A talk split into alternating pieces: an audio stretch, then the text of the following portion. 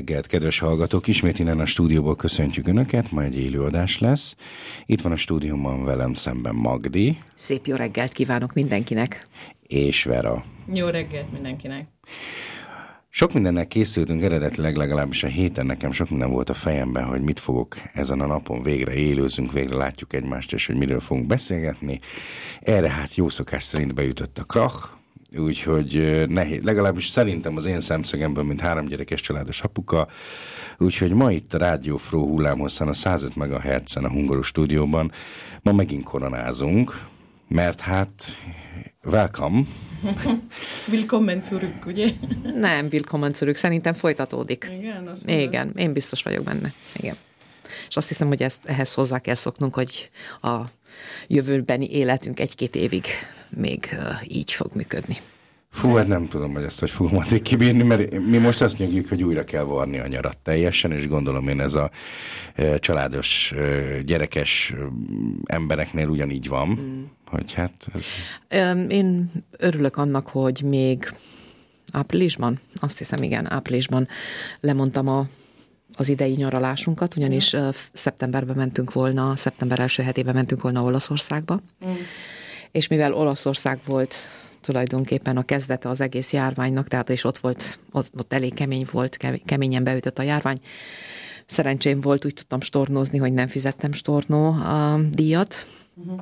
és uh, uh, szintén áprilisban, nem, májusban um, Attila fiam, uh, ő pedig Németországba készült uh, az idén egy kéthetes filmtáborba, és azt is, azt is tornoztuk. Nálunk úgy néz ki, hogy mi nem megyünk, nem megyünk idegen helyre, szabadságra, idegen helyre, külföldre, Ausztriába? De külfele, nem, nem úgy, nem.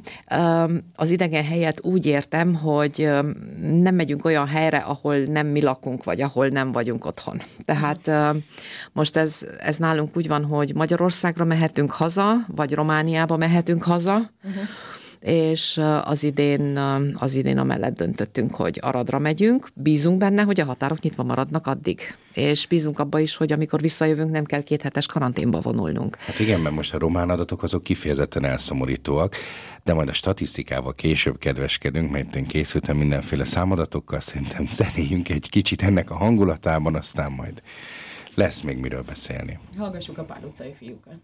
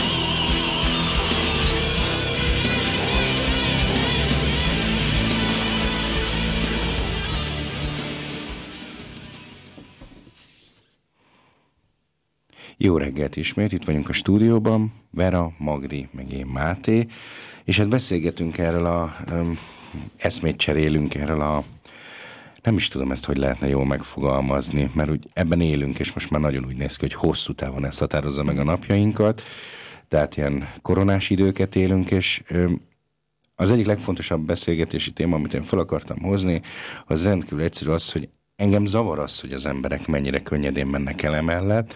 Zavar az, hogy a villamoson rengeteg ember már nem visel maszkot. Tehát tényleg ilyen, ilyen egy negyedére gond nélkül fölnőtt már itt Linzben is a, ö, hát én lazán kezelem a maszkos bizniszt. Ja, ott van az arcomon, vagy az államon, de már az orromra például nem húzom föl. Pedig a Vöröskereszt így, így nézem a villamoson hogy ezeket a kis videókat, a Vöröskereszt még ilyen videót is rakott föl ezekre a monitorokra, hogy hogy viseled helyesen a maszkot. És viseld a maszkot, és hogy viseled helyesen. Tehát, hogyha az álladon vagy az orrodon nincs, az nem jó. Tehát el kell, hogy takarja az egész arcodat.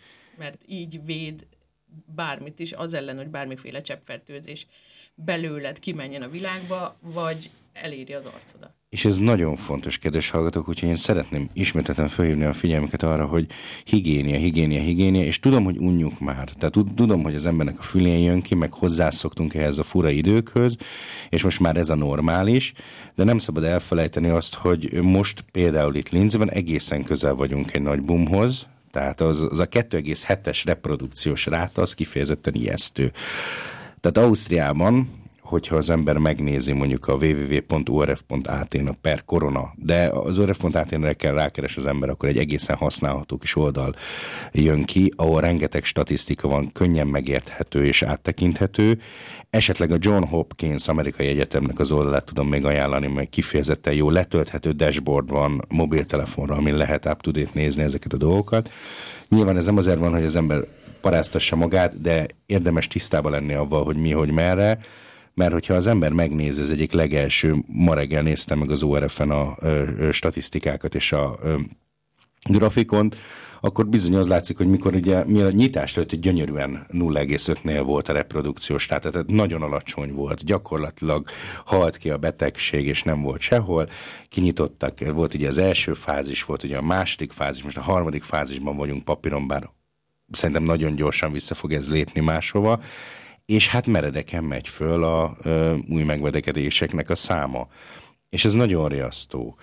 Azért nagyon riasztó, mert konkrétan nekünk csütört nem szerdán. Szerdán volt az utolsó iskolanap, még felső Ausztriában még egy hétig jártak volna a gyerekek iskolába, ugye, mert ez tartományonként változik, és akkor így szóltak szerdán, hogy akkor csütörtöktől kész, ennyi, bezártunk, össze lehet szedni a gyerekeknek a dolgait, ki van rakva az iskolába.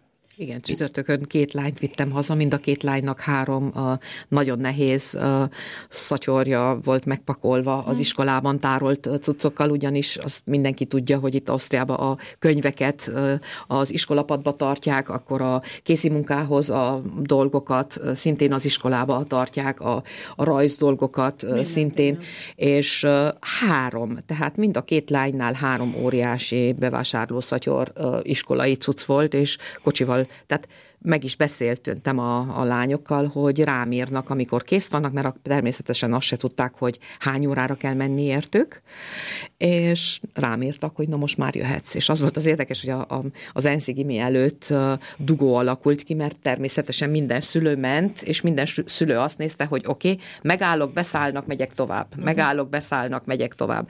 De hát a három szatyorral azért tényleg be kellett parkolni, normálisan, hogy, hogy be, tudjanak, be tudjanak mindent a csomagtartóba pakolni. És az volt az érdekes, hogy egyik gyerek se tudta megmondani, ugye nálam három, tehát három iskolás, három iskolás gyerek van, két, két felső tagozatos gimis és egy alsó tagozatos gimis, egyik gyerek se tudta megmondani, hogy mi lesz a bizonyítványjal, tehát hogy hogy küldik a bizonyítványt. Tehát nem tudták még csütörtökön, hogy postázzák, hogy hogy küldik, hogy mi lesz, hogy lesz. Nem tudták. Mondjuk azt valljuk, hogy ez alapvetően a legkisebb probléma, de azt se tudják megmondani a tanárok sem. Tehát én most ö, voltunk egy rendezvényen szombaton, amire gondolkodtunk, hogy elmenjünk-e, vagy nem menjünk el.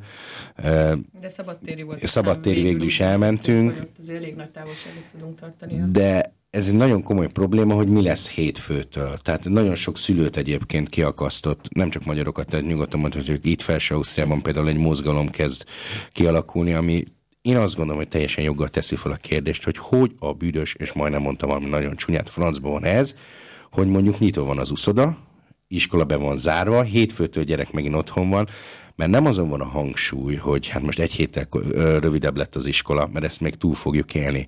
De hogy hosszú távon, már úgy értem, hogy a nyár alatt mit lehet és mit nem lehet. És ez nagyon nem mindegy, ugyanis itt Ausztriában, Felső Ausztriában mindenki úgy készül, hogy július második felétől augusztus végéig, de minimum szeptember elejéig, az a klasszikus nyaralni megyünk időszak. Na de hova mehetünk? Hogy mehetünk? És ez, ez, ez most per pillanat még a belföldi nyaralásokat is megkérdőjelezi, hogy például engem fogadnak-e, hogy én azt mondom, hogy én Linzből jövök. Igen. Igen, ez, ez lesz a következő kérdés, amit föltesznek. Ugyanis, ugyanis tehát két héttel ezelőtt volt, tették föl azt a kérdést, hogy tehát Észak, Észak-Rajna Westfáliából ugye turisták jöttek Bajorországba, és Bajorország nem engedte, tehát nem engedte őket ott nyaralni, hanem tovább jöttek Felső Asztriába, és Vels, azt hiszem, hogy Velszbe szálltak meg végül is. Tehát ez a kérdés most vice versa is érvényes lesz, hogy minket hova fognak majd engedni. Hát, hogy ez a hova mehetünk. lokális paranoia, ez hogyan ö, rendezgethető, mert gyakorlatilag ö, akár tetszik, akár nem, akár jó, akár nem, most a svéd modell irányába mentünk, mert minden gazdasági szakértő jelen pillanatban minden, a túlnyomó többségük azt mondja, hogy az tényleg életveszélyes lenne az osztrák gazdaságnak, és most itt szigorúan csak az osztrák gazdaságról beszélünk, hogyha még egy lockdown lenne, tehát hogy full mindenki otthon, és nem megyünk el dolgozni. Na de ha elmegyünk dolgozni, akkor meg ugye fokozottan ö, vonatkozik ránk az, hogy nagyon oda kell figyelnünk a higiéniára, a kézmosásra, kivel érintkezünk, hova megyünk el, még sokkal nagyobb hangsúly van a mi felelősségünkön. Hát ez egy dolog, hogyha a Bundeskanzler azt hangoztatja, hogy ez most már a mi felelősségünk, igen, ha, igen. és ezt hangoztatja, hogyha közben az emberek meg hozzászoktak ehhez, tehát ez lett már a normális. Az hogy emberek... kiadják nekik, hogy kiadják nekik parancsba, hogy mit kell csináljanak. Egyfelől, másfelől meg, hogy, hogy ilyen Hát most volt egy olyan szakasz, amikor nagyon szigorúan vettük mi ezt a dolgot. De most csomó ember, akinek mondjuk fő az agya, nem a panelba, de mondjuk a lakótelepen. Nem, mert még március-áprilisban azt mondod, hogy tök jó idő van, jó sütött a nap, mert ugye milyen jó az, amikor januárban hideg van, februárban hideg van, márciusban, amikor karantén kezdődik, akkor verőfényes napsütés. De legalább nem pusztultál meg a hőségtől a, a lakásban. Igen, és igen. akkor most, most meg 32 fokok kín, alig várod, hogy valami vízpart mellé elérjél, és elmehetnél. Igazából én ezzel csodálkozom. De tömegnyomor van. Tömegnyomor van, de mindenki oda megy. Tehát, hogy nem mindenki oda megy. De bezárják az iskolát, bezárják az óvodát, te old meg otthon felnőttként, a, a, a dolgozó szülőként ráadásul, mert ugye a munka az megy tovább, mert a gazdaságnak mennie kell tovább, babysitet hogy fogadok? Tehát most akkor lehet hozzám jönni, vagy nem lehet? Vagy, vagy... vagy ezt hogy reagálják le, mert ugye most akkor van napközi, vagy nincs napközi. Lesz napközi, mert ugye elméletben Linz úgy készül fel a stabil nyári dolog, hogy három nagy napközi van Linzbe, odaosztják el a gyerekeket körzetek alapján alapvetően, és ugye ez ilyen szigorúan a jó előre bejelentve, hogy tudják, hogy mennyi főre van készítve. De például én olyan híreket is hallottam csepegni, hogy hát ezek a napközik egyelőre még biztonsági alapon nem nyitnak meg. Mire ugye fölteszi az ember a kérdést, na jó, de akkor hova rakom a gyereket? Úgyhogy Épp olvastam, épp olvastam az interneten, hogy hétfő reggel nyolcra egy ilyen idézőjelben demót szervez egy anyuka a gyerekével, hogy vigyük a gyerekeket vigyük be a gyerekeket a Landhausba, oldják meg ők a gyerekfelügyeletet, hogy ha, már, ha már ennyire ránk bízták, akkor mi így tudjuk megoldani. Tehát, hogyha ennyire tudják, hogy mit csináljunk mi a gyerekekkel, mi ezt tudjuk csinálni. És van ugye egy másik nagyon ö, élénk probléma halmaz, ami minket, felső magyarokat, vagy ö, ö, kelet-európai migráns hátterű ö, osztrákokat érint, az az, hogy hát semmi más menekülési lehetőség nincs, mint amit te is mondtál Igen, itt, Magdi, igen, igen, igen. hazamenni Romániába, vagy hazamenni Magyarországra. Magyarországra. Igen, de a kérdés az, hogy hogy jö- jövök vissza. És uh, ugye ezt uh, erről, erről pont beszéltünk a, a zeneszünetben, hogy um, először nagyon keményen, uh, nagyon keményen kijelentették, hogy igenis, hogyha visszajössz egy olyan országból, ahol uh, már uh, a figyelmeztetési uh, szám a hatosnál tart, úgy, mint, mint jelenleg a Dél-Balkán országokra, mint uh, uh, Szerbia, Montenegro, Koszovó, Albánia és Észak-Macedónia. Bulgária is, azt Meg- hiszem. Én Mindegy, nem tudom, mindegy, mellékes.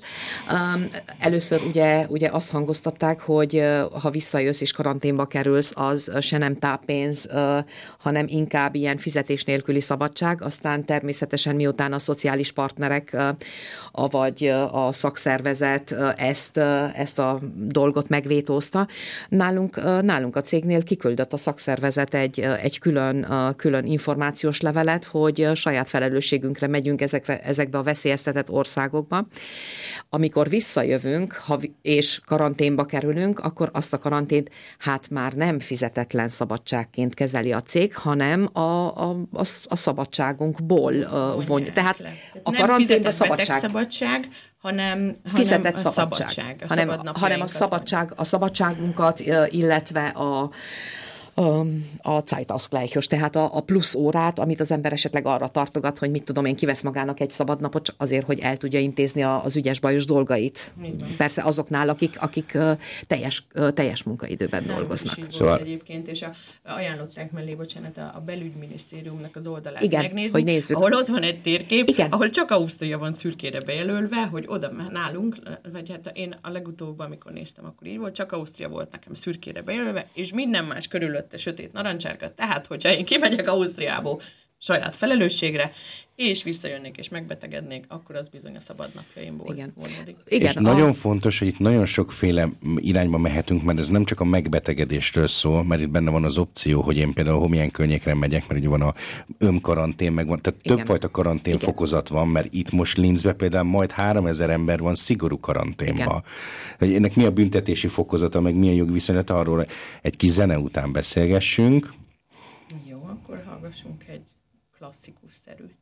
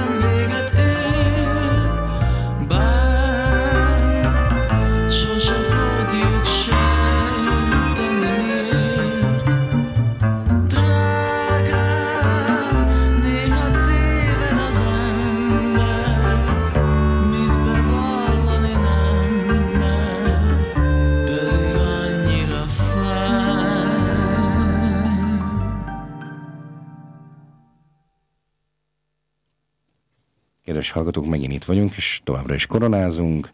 Szóval kanyarodjunk kicikét, picikét vissza az egyén felelősségéhez, hogy nekem milyen felelősségem van. Én ugye budapesti vagyok, hazautazom Budapestre, mert mondjuk valami tényleg sürgős dolgom van, ahol mondjuk nekem egy nyugdíjas anyukám és egy nyugdíjas apukám van, az nyilván az én felelősségem, hogy mondjuk esetleg opcionálisan megbetegítem őket. Tehát, hogy most kivel találkozok, vagy kivel nem találkozok. Csak ennek van egy másik olvasata, hogy én simán tudok úgy vírushordozó lenni, hogy észre se veszem, vagy csak egy picit taknyos vagyok, és mondjuk azt mondom, hogy fú, hát meg, megfáztam a, a, a fürdőzés alkalmával, a traumba voltunk, és túl hideg volt a traum, és megfáztam és mondjuk ebben viszem tovább a, hordo- a betegséget, és mondjuk terítem tovább. Most az gyakorlatilag mindegy, hogy innen oda vagy onnan ide. Vagy mégsem mindegy, mert hogyha mondjuk onnan idehozok, és mondjuk ez Románia esetében kifejezetten, vagy Szerbia esetében, ahol per pillanat tombol a betegség, és meredeken fölfenemelő számokkal találkozunk, ott abban is érdemes belegondolni, hogy ha lenyomozzák, mert pedig minden egyes beteget idővel le fognak nyomozni. Hát le is tudják. Elméletileg Akkor viszont azóta- jön majd a bünti, a nem akármilyen bünti a végén, hogy én voltam a felelőtlen, és én voltam az, aki nem tartottam be. Úgyhogy ez, kedves hallgatók, nem csak a szabadságunkról szól, hogy milyen szabadságunkba kerül az, hogyha mi mondjuk elmegyünk valahova, nem csak a morális ö, háttérről szól, hogy én mennyire vagyok egoista, és mit viszek tovább, és kit veszélyeztetek, hanem szól arról is, hogy a végén könnyörtelenül be fogják nyújtani a számlát, mert sajnos ez egy ilyen, ilyen időszak. És hát itt van még egy probléma ezzel a ö, pünkösdista ö, kisegyházzal kapcsolatban, az az, hogy már sajnos lehetett ezt a teljesen információ közlésre teljesen alkalmatlan Facebookon olvasni, hogy hát ugye a románok. Na most ez nem egy román probléma, mert ez alapvetően egy kisegyházról szól, akik sokkal intenzívebben vannak az Isten tiszteletükön is, és a vallásgyakorlásukból fakadóan együtt, és sokkal bibliai béletet élnek, ergo sok gyerekük van. Ehhez a nemzetiségnek, a rasszizmusnak semmi köze nincsen. Ennek ahhoz van köze, hogy rendszeresen elmennek az Isten tiszteletre, megfogják egymást, mert fizikai érintésről is van szó, és így a betegség egy kiváló közegre ö, talált, ahol tud terjedni. Csak én marhára szeretném azt, hogyha ebből nem az jönne le, hogy ö, mit tudom én, milyen románok, vagy mit tudom én, milyen emberek, mert nem erről van szó. Tehát ez a kettő, ez így nem függ össze. És próbáljuk meg nem elveszíteni a fejünket, és nem feltétlenül ö, olyan oldalakat olvasva ö, bűnbakokat találni, és egyszerűen csak azt mondani, hogy az én felelősségem az kicsi, viszont az ő felelősségük az nagy, hanem sokkal inkább próbáljuk meg az én felelősségem szemszögében megközelíteni a dolgot, és odafigyelni arra, hogy én belerakjam a közösbe azt, és nem csak a higiéniáról van szó, hanem hogy mondjuk milyen oldalakat olvasok, honnan szerzem az információt. Még egyszer mondom, ha valaki itt ma Ausztriában információt akar, akkor az orf.at-n bőven megtalálja, tehát rendkívül gazdag statisztikaikat, grafikonokat lehet olvasni, illetőlegesen ott van még a John Hopkins University-nek a dashboardja, ami szintén egy hasznos információ, de próbáljuk meg elkerülni azt, hogy mondjuk a Facebookról tájékozódjunk, mert a Facebookon senki, de senki nem tudja hitelesen oda rakni, hogy én egyébként epidemiológus vagyok mondjuk a Bármherceges Westernél, mert én azt írok ki a Facebookon, amit akarok. Ugye így találkozunk a Facebookon rendkívül sok olyan diplomás emberrel, akinek sok mindenje van, csak diplomája nem. Úgyhogy ez sajnos ez így működik, hogy kell keresni olyan forrást, amiből hitelesen tudok tájékozódni, és be kell tartani az előírásokat. Kérem, figyeljünk oda egymásra. Azon mosolyogtam a múltkor, hogy, hogy mikor kezdődött ez az egész koronavírus, ugye akkor az emberek aztán egy idő után próbálták viccesre fogni a figurát, mert hogy, mert hogy az ember ugye, hát amikor már nagyon sok és már nagyon nehéz, akkor megpróbál nevetni a baján. és az egyik kedvenc ilyen mémem az az volt, és aztán ha majd megtanult, és most már megtanultunk kezet mosni, a következő lekció a köszönöm és a szívesen lesz. Igen, és én most legutóbb, tehát a hétvégé, hétvége előtt beugrottam gyorsan bevásárolni, és igenis maszkkal mentem bevásárolni, mert nagyon sokan, nagyon sokan elfelejtik azt, a, nagyon a legelején, amikor, amikor mindenki, mindenki egy kicsit jobban informálódott, és komolyabban informálódott, és, és a és a médiában is sokkal többet foglalkoztak a témával, hogy hogy, hogy hogy terjed, hogy fertőzik. Tehát nagyon hamar elfelejtettük azt, hogy tulajdonképpen a hideg nem tesz jót neki. Tehát, hogyha bemegyünk egy hűtött, egy hűtött vásárlóközpontba, vagy valami, ott, ott esetleg sokkal, de sokkal jobban terjed, mint esetleg a napon. Emlékeztek, hogy a, még áprilisban még azt mondták, hogy majd, ha elérjük nyáron azt a 27 fokot, akkor lehet, hogy a vírus el is tűnik. Na de hogyan? Hát az emberi test 36 fokon működik, hát ne bolondozzunk. Igen, de volt egy ilyen, tehát volt, volt, volt egy ilyen, egy ilyen um, argumentáció. Uh-huh. És nagyon sokan, nagyon sokan elfelejtik, hogy az elején mi mindent, mi mindent mondott a média. És hogy hány napig, tehát nagyon, nagyon hamar elfelejtettük azt, hogy hány napig marad meg bizonyos felületeken a vírus. Nagyon hamar elfelejtettük azt, hogy, hogy természetesen hogy muszáj valamilyen, valamilyen, valamilyen maszkot, vagy, vagy hogy mondják ennek a izét, pajzsot, pajzsot, tehát ilyen, ilyen Igen, de közben hordanunk. az is nagyon fontos, hogy például ahol a kesztyűvel, tehát nagyon sok ilyen embert látok, hogy az egyszer használatos kesztyűbe végigtolja a bevásárlást, és nem érti a lényeget, hogy a, attól egyszer használatos kesztyű, hogy bár nem vagyok a, az ilyen műanyag dolgok szemétnek a nagy barátja, de ezt használtam, lehúzom, és az adott különböző újat veszek föl.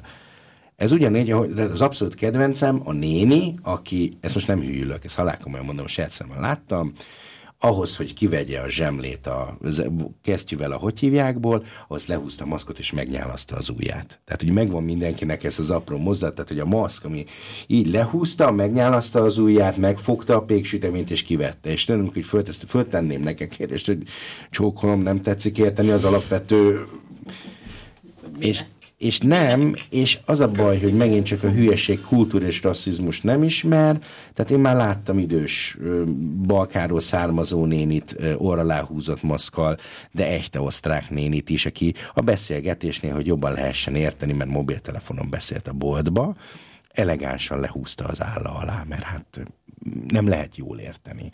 De most már nem kötelező a maszk a bevásárlásnál, tehát ez... ö, De pont ebben van az egyén felelőssége, Igen, igen, beszél. És igen. ezért a gyerekekkel, most a, a, a lányom is mondta, hogy de már nem kell maszkolni a boltba, és mondtam, hogy én meg szeretném megvédeni magunkat, és szeretnék, nem tudom, hogy rajtunk mi van, vagy mi se, Dani például taknyos, éppen nem tudom, hogy mi van, szerintem. eltűszenti magát, stb. Így van. Tehát a, a, mi, a mi nyálunk maradjon a miénk. Nem kell azt másra ráragasztani. És ez van két, két minden gyereknek két pár maszkja, vagy egy pár maszkja, bocsánat.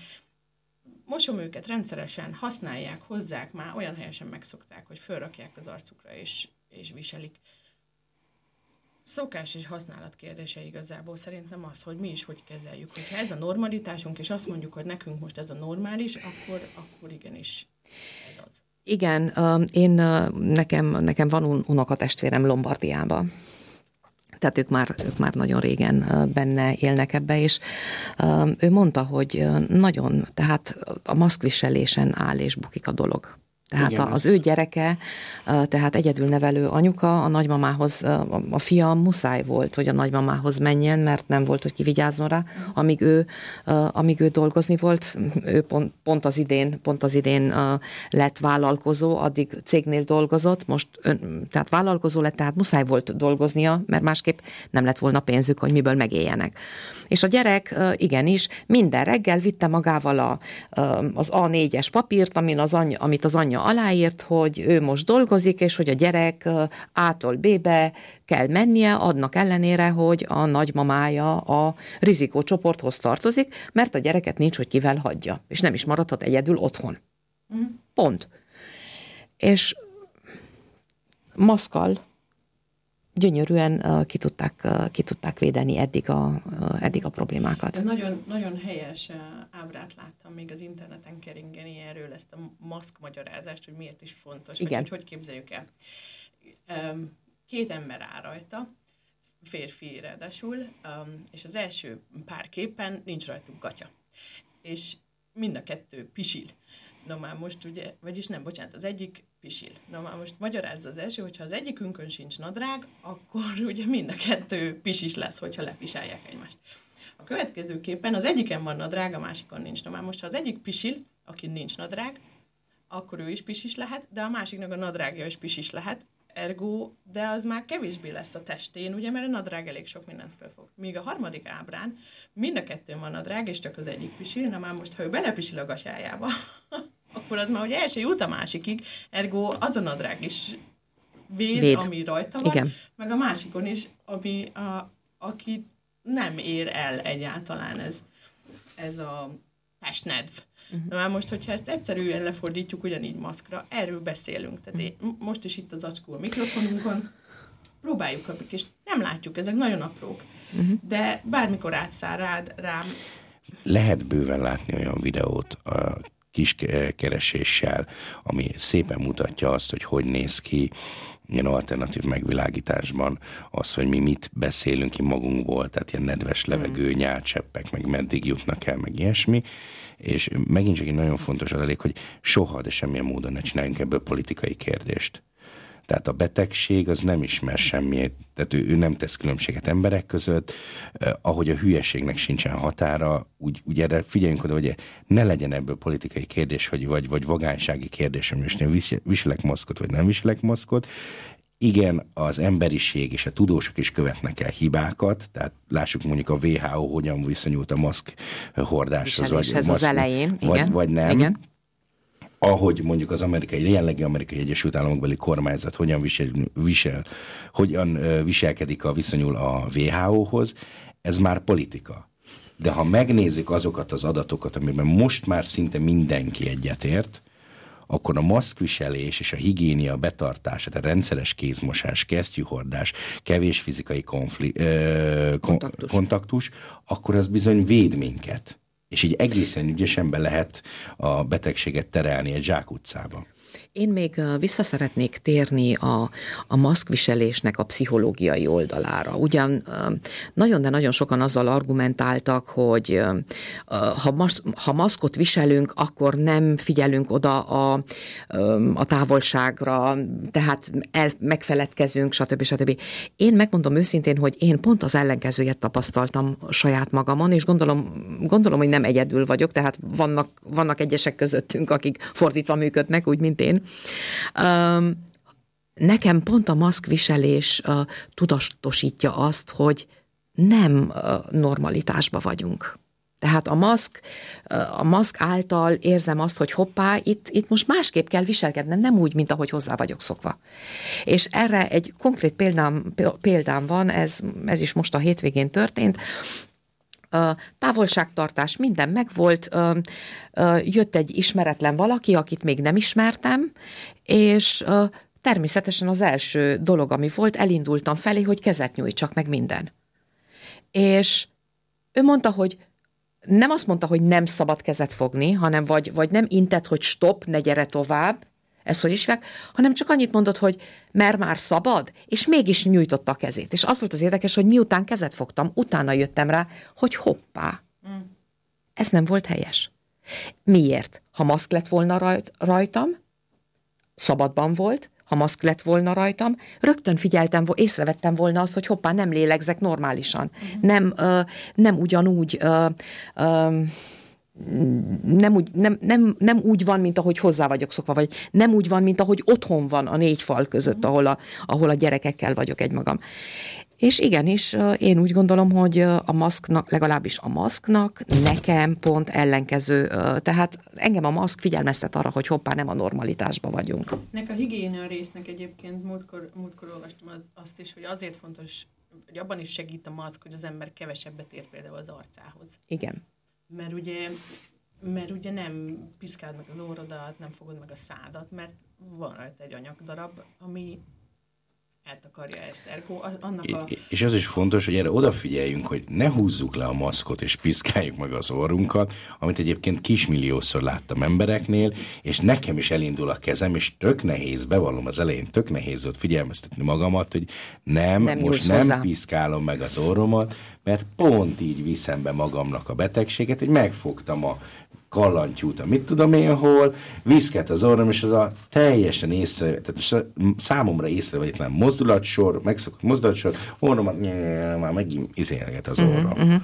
Na és akkor ezt, ezt a készfogást végül is aztán úgy oldottuk meg, és ezért fontos az, hogy, hogy otthon is fel legyünk készülve, tehát ne csak azt várjuk el, hogy, hogy mit tudom én, a az üzletbe, vagy villamoson, vagy ilyen közhelyen legyen, legyen készfertőtlenítő, hanem igenis legyen otthon. Uh-huh. Tehát ezt aztán úgy oldottuk meg, hogy fe, kezet fertőtlenítettünk utána. Uh-huh. Tehát érintkeztünk, és utána, és utána fe, kezet fertőtlenítettünk, mert így éreztük magunkat ismét abban, az, is, abban a biztonságban, amit, amit, amit megszektünk, amit átléptünk. És nagyon fontos az, hogyha ilyen dolgok, tehát hogyha, hogyha történnek ilyen dolgok, hogy megpróbáljuk utána a legjobban kivédeni, hogy ne történjen továbbadás, vagy ne történjen fertőzés. Még egy apróság. Tiszteljük a másik embernek a saját személyi kis higiéniás módszerét. Tehát, hogyha ő uram, bocsák, kezet most azok után, vagy kezet feltétlenül azok után, hogy mondjuk hozzánk ért, hogy valami izé, ne az legyen az, izé, hogy mondjuk elmosolyodunk, vagy kiröhögjük, vagy Igen. lenézzük, vagy Igen. valami, hanem ez most egy teljesen normális, önvédő és másokat Igen. védő funkció. Tehát ne az legyen, hogy jaj, a hülyé azt hiszi, hogy én leprás vagyok. Tehát ne, ne, ne így álljunk hozzá, hanem úgy, hogy ha valaki minden egyes alkalommal, mert mondjuk ő paranoiásabb egy fokkal, mint én, kezet fertőtlenít, ha megérintett valamit, fogadjam el, hogy most neki ez így jó. Azt hiszem, azt hiszem a kutyaiskolában kimondott uh, pórász használat volt, amit most erre, erre így analóg használnék, hogy a póráz a kutyákra nem azért van, hogy ne téged bántson, hanem hogy ő ne kerüljön bajba mert ha esetleg megvadulna és megharapna másikat, akkor a másik feljelenthetné, vagy eladhatná esetleg a kutyámat, mert hogy milyen vad kutyám van, viszont ha pórázom van, akkor ugye én meg Megvédem. tudom őt fogni. Megvédett. Ez, ez az az analógia, ez az az analógia, és ugye a maszkra, kézmosásra és a higiéniára. Akkor ne attól tartsak, hogy, hogy én megfertőzöm őt, vagy hogy ő mit gondol rólam, hanem hogy én megvédjem saját magamat. Uh-huh. És, mindenki, és ha mindenki így gondolja, hogy én szeretném megvédeni saját magamat, akkor mindenki csináljon igenis a belátása szerint. Na, akkor most egy kicsit enged, próbáljuk meg elengedni ezt a témát, zenéjünk valamit. Csókolomtól a normafát.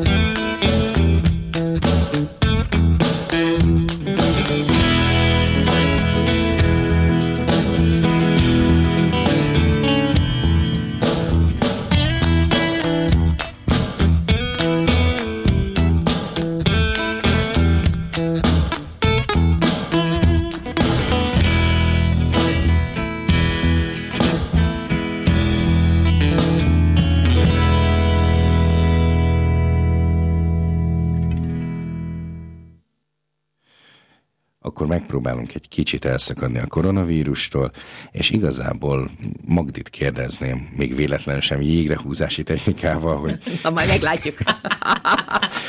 majd hogy meglátjuk. ő, ha adott esetben most ugye bezárult, tehát mondjuk felső Ausztriában mondjuk ilyen mini lockdown vagy részleges ö, karantén van, akkor ő, ő hogyan készül fel a következő időszakra, hogy otthon kell lenni a gyerekekkel? Tehát, hogy van erre valami terved, vagy van erre valami megoldásod? Én megmondom, megmondom őszintén, hogy az első lockdown nagyon, de nagyon a ballábamon ért.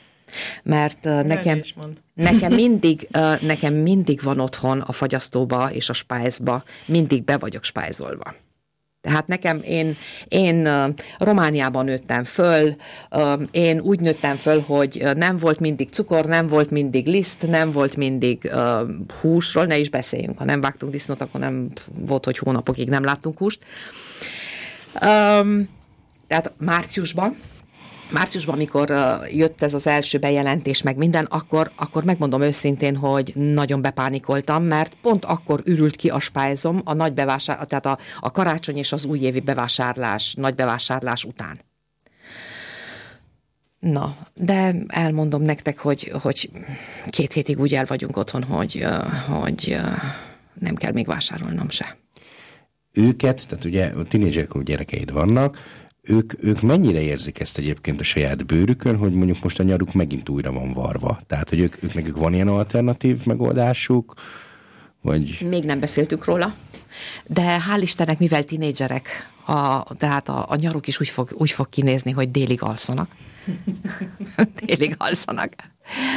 Um, és megvan a, tehát tévézni fognak, komputerezni fognak, handizni fognak, tehát a mobiltelefonjukon meg minden ezt csinálják, ezt csinálják most is. Tehát semmiféle változás nem, annyi csak, hogy nem, nem tudnak elmenni bulizni, meg nem tudnak elmenni a haverokkal, meg minden. De már azt is, tehát a tinédzsereknek, a tinédzsereknek már erre is van megoldásuk. Um, Tudják, hogy a maszk mindig ott kell legyen, mert öfivel, tehát tömegközlekedési eszközzel járnak, ott muszáj föltenni, mert sokan vannak a, sokan vannak a vonaton. Tudjátok, hogy hova járnak a, a tinik? Piknikezni. Előszedték, már előkerültek, már előkerültek a szekrény mélyéből a, a piknikpokrócok, ugye azt kellett előkotorjam nekik, hogy piknikezni mehessenek. Um, viszik magukkal, ami eddig még az a lány, tehát a lányaimnál mindig téma volt az, hogy elég vizet igyanak, meg vigyenek magukkal vizet, meg stb. stb. Most már megkérdezik, hogy van itthon plastik, ö, plastiküvegünk, amibe vihetnek vizet, van-e valami, tehát most már és megtanulják azt, ami, ami, ami tök normális volt, hogy ja, hát ha nincs uzsonnájuk, akkor vesznek maguknak valamit, és elvannak, meg mit tudom én, mi. Most már azon is elgondolkodnak, hogy otthonról mit pakoljanak maguknak, ha piknikezni mennek.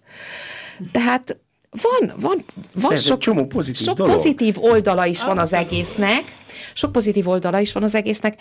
Elmondom azt is, hogy, hogy, hogy volt, volt olyan pillanat is a lányaimmal, amikor úgy összerogtuk a port, hogy azt mondtam nekik, hogy mostan tűnjetek el itthonról, nem értek el, hogy hova mentek, nem értek el, hogy mit csináltok, és ez tényleg a még, még még húsvét előtt volt, amikor, amikor még azért, azért megvolt a ki- kiárási jobb, tehát keményebb volt a, a, a kiárási korlátozás, mint most. Fölültek a biciklire, és kimentek, és az volt az érdekes, hogy föl tudták pumpálni a, a puha biciklikereket, tehát én, én kopogjam le, és bízom benne, hogy ez így is fog maradni, amíg túlvészeltük ezt a, ezt a kritikus periódust, bármennyi ideig is tartana. Nagyon sok pozitív oldala is van ennek, a, ennek az egész járványnak. Teljesen egyetértek, ez egy A másik meg az, hogy, hogy nagyon összekovácsolódtunk uh, családilag, tehát uh, átjárunk most, uh, nem jártunk át olyan sűrűn a hugomékhoz, pedig egy, uh, egy uh, helyen, uh, tehát egy, mind a ketten ENSZ-be lakunk, nem jártunk át olyan sűrűn, mint most. Uh-huh.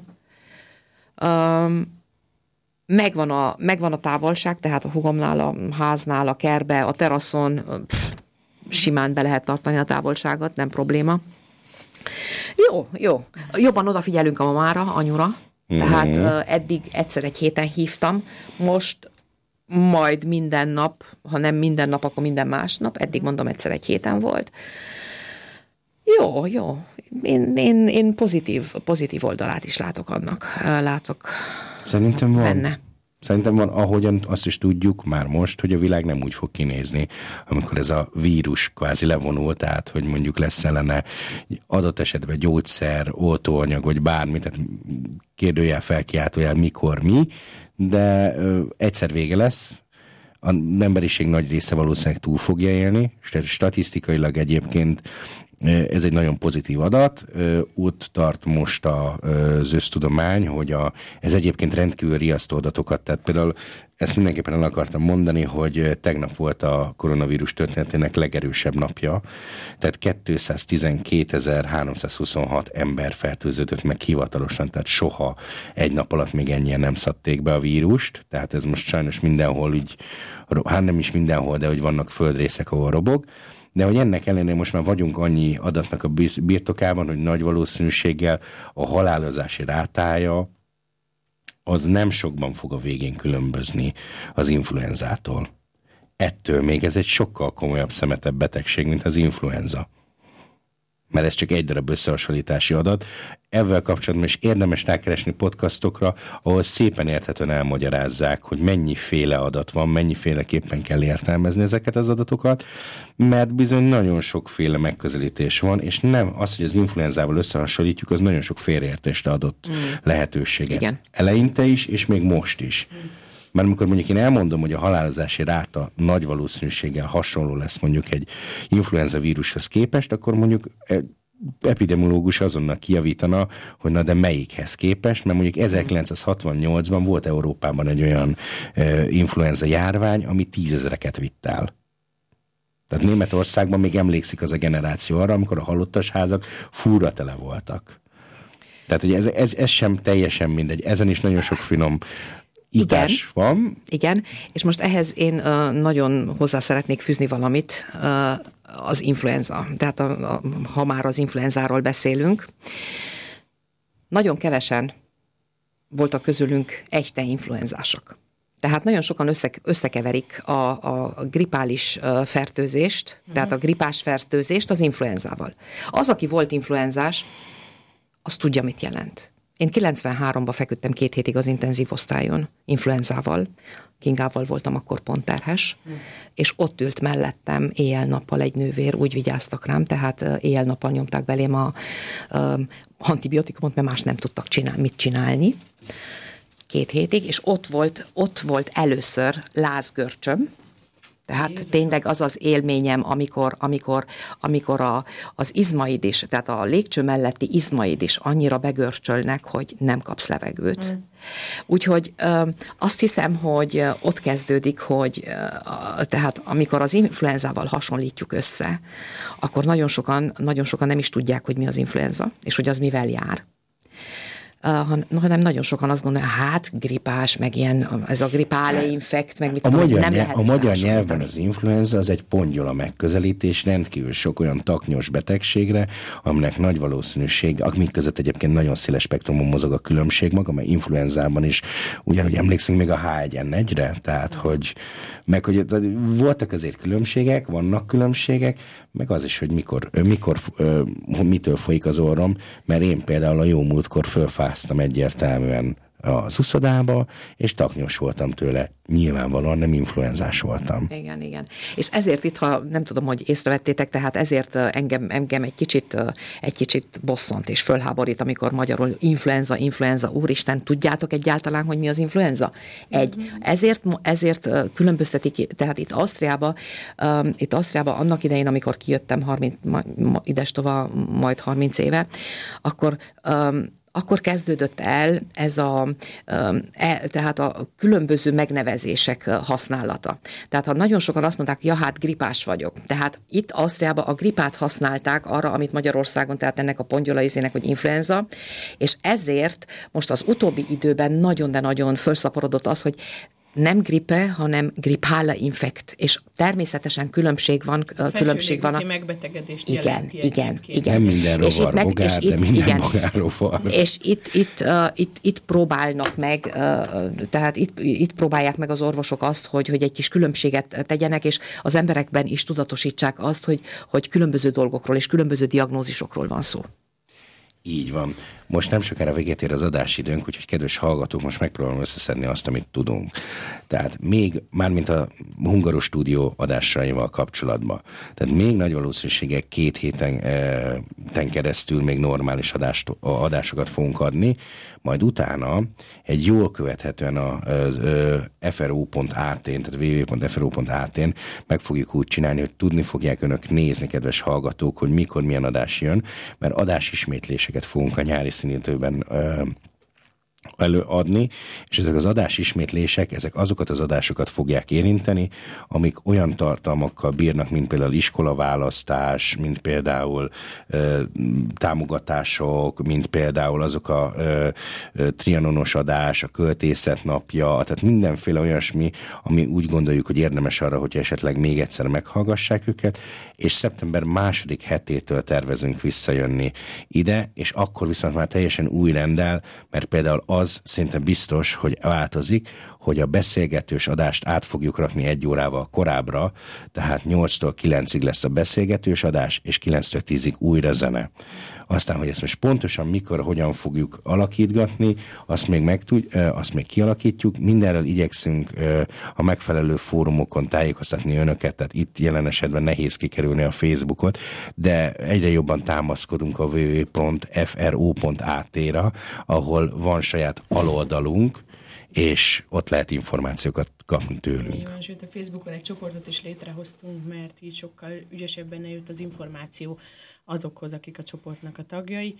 Um, csináltak rólunk gyönyörű portréfotókat is, úgyhogy itt ezen alkalommal szeretném megköszönni Gál Blankának is uh, a távfényképezést, aki nagyon Mert ilyen is képzeljék el, kedves hallgatók, ez is lehet, és működik, és nagyon jó, hogy valaki a túloldalról, konkrétan Angliából, a, ez Lefényképez Ausztriába. lefényképez jelenti- de nem csak Ausztriában, mert ugye Stockholmban is, az András, meg Budapesten az Ágit, szóval, hogy így nagy nemzetközi fényképezkedést csaptunk bizony. Online Online fényképezkedés. fényképezkedés, hát te, természetesen a karantént és a koronavírus figyelembe véve. Uh-huh. Úgyhogy ősztől is velünk lesz a halottnak a coach, hallgassák közben is egyébként nyáron a podcastjait Andrásnak, mert szerintem nagyon értelmes, nagyon értelmes dolgokról beszélgetnek, beszél ezekben a podcastokban. Velünk lesz Jóka Jági is. A kultúrkapcsal. A kultúrkapcsal. Én is szeretném folytatni a Peremvidéken sorozatot, úgyhogy ősztől igyekszünk egy színes és tartalmas műsorfolyamot kínálni önöknek hétről hétre, hogy velünk maradjanak. Így van. Akkor most mi szóljon utoljára? Jazz meg az? Na, egy kis jazz meg az. Szép vasárnapot kívánunk minden kedves hallgatónknak. Csodás vasárnapot. Csodás vasárnapot. A viszonthallásra. Mm.